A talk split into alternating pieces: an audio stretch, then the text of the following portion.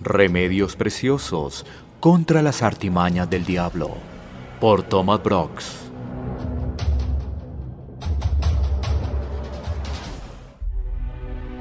Satanás conduce a los creyentes al pecado, haciéndoles ver que los que tratan de santificarse sufren mucha oposición y dificultades.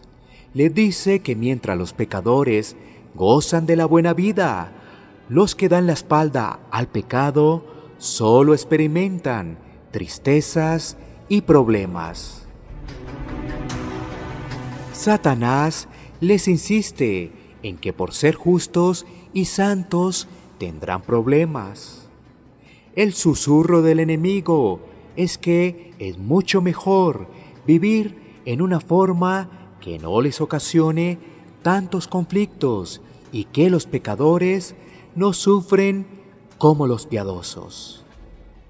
¿Cómo deben reaccionar y qué deben pensar los creyentes cuando Satanás les inquieta con estas ideas? Primero, deben recordar que todos los problemas que los hijos de Dios tienen serán usados para su bien. Dios nunca envía aflicciones a su pueblo sin un buen propósito, aunque al momento no sea posible verlo. Enseguida mencionaré algunos de los efectos que vienen a los piadosos como consecuencia de la aflicción. Aprenden la maldad del pecado. El sufrimiento les hace dar la espalda al pecado. El sufrimiento les hace tener cuidado del pecado en el futuro. El niño que se ha quemado teme al fuego. Las aflicciones nos ayudan a mortificar el pecado. Las aflicciones son el crisol donde Dios purifica las impurezas de su pueblo. Dios disciplina, corrige y enseña a los creyentes para su bien a fin de que participen de su santidad. Hebreos 12, 10, 11. Aunque la disciplina divina sea al momento dolorosa, produce la piedad y trae muchas bendiciones a los creyentes. Dios está entrenando a su pueblo, haciendo que estén en una buena y saludable condición espiritual. El sufrimiento es una parte de este entrenamiento. El sufrimiento les hace humildes y sensibles a la enseñanza del Espíritu Santo. El sufrimiento les hace acercarse a Dios y orar en una forma más intensa y sincera.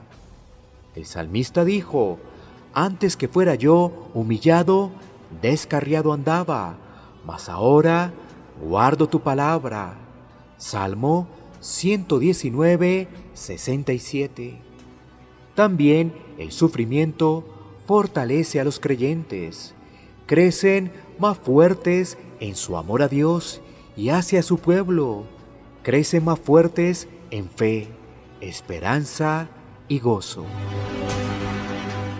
Segundo, los creyentes deben recordar lo que es más importante, que sus problemas no pueden cambiar el hecho de que Dios les ama. Las aflicciones pueden resultar en sufrimientos del cuerpo y la mente y aún perder la vida, pero no los pueden separar del amor de Dios. Tercero, los creyentes deben recordar que sus problemas son en realidad pasajeros y de corta duración. Por un momento será su ira, pero su favor dura toda la vida. Por la noche durará el lloro, en la mañana vendrá la alegría. Salmo 35. En realidad, hay muy corto tiempo entre el conocer de la gracia de Dios en la tierra y el gozarse de la gloria de Dios en el cielo. Porque aún un poquito, y el que ha de venir vendrá y no tardará. Hebreos 10, 36, 37. Este breve tiempo de sufrimiento terminará pronto y los creyentes estarán con Cristo para siempre. Este tiempo de tormenta es el preludio de la calma eterna. Cuarto, los creyentes deben recordar que los problemas que les acontecen provienen del gran amor que Dios tiene para ellos. El Señor Jesús dijo, yo reprendo y castigo a todos los que amo. Apocalipsis 3:19.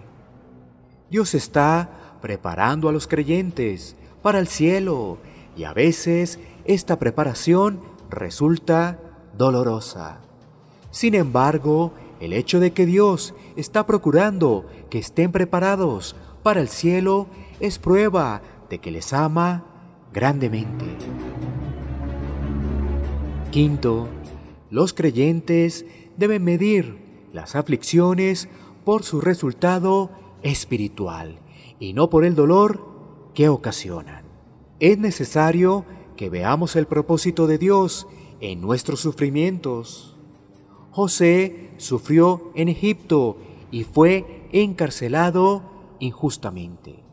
No obstante, el propósito de Dios fue que por medio de José se salvara su familia. Del mismo modo, David fue rodeado de enemigos y estuvo en peligro constante al principio de su carrera. Sin embargo, llegó a ser rey y fue honrado por su pueblo. En ambos casos fue el sufrimiento lo que condujo al cumplimiento del propósito de Dios. Esto nos enseña que los creyentes deben juzgar sus sufrimientos, no por el dolor que producen, sino por sus resultados espirituales. Sexto, el propósito de Dios en las aflicciones nunca es para dañar o desesperar a los creyentes. Dios no quiere quebrantarlos o arruinarlos con la tristeza. Dios quiere probarlos y fortalecerlos su pensamiento nunca es destruirlos. Moisés le recordaba a los israelitas de este punto.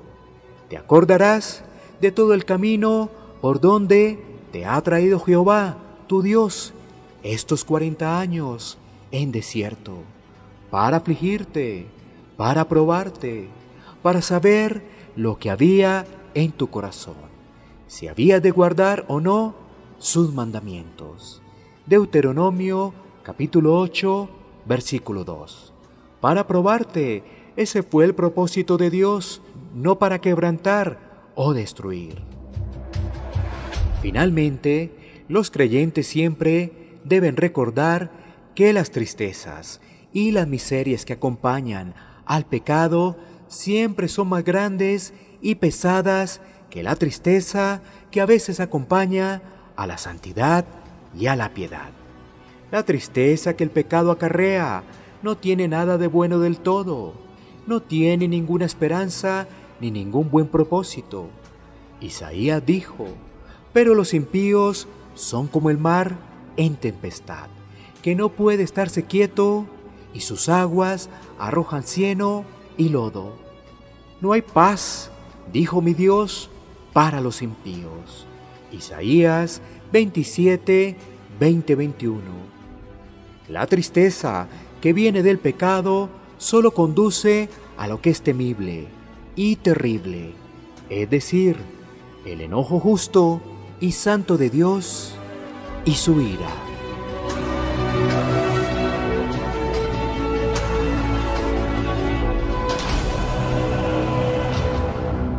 Remedios preciosos contra las artimañas del diablo por Thomas Brooks.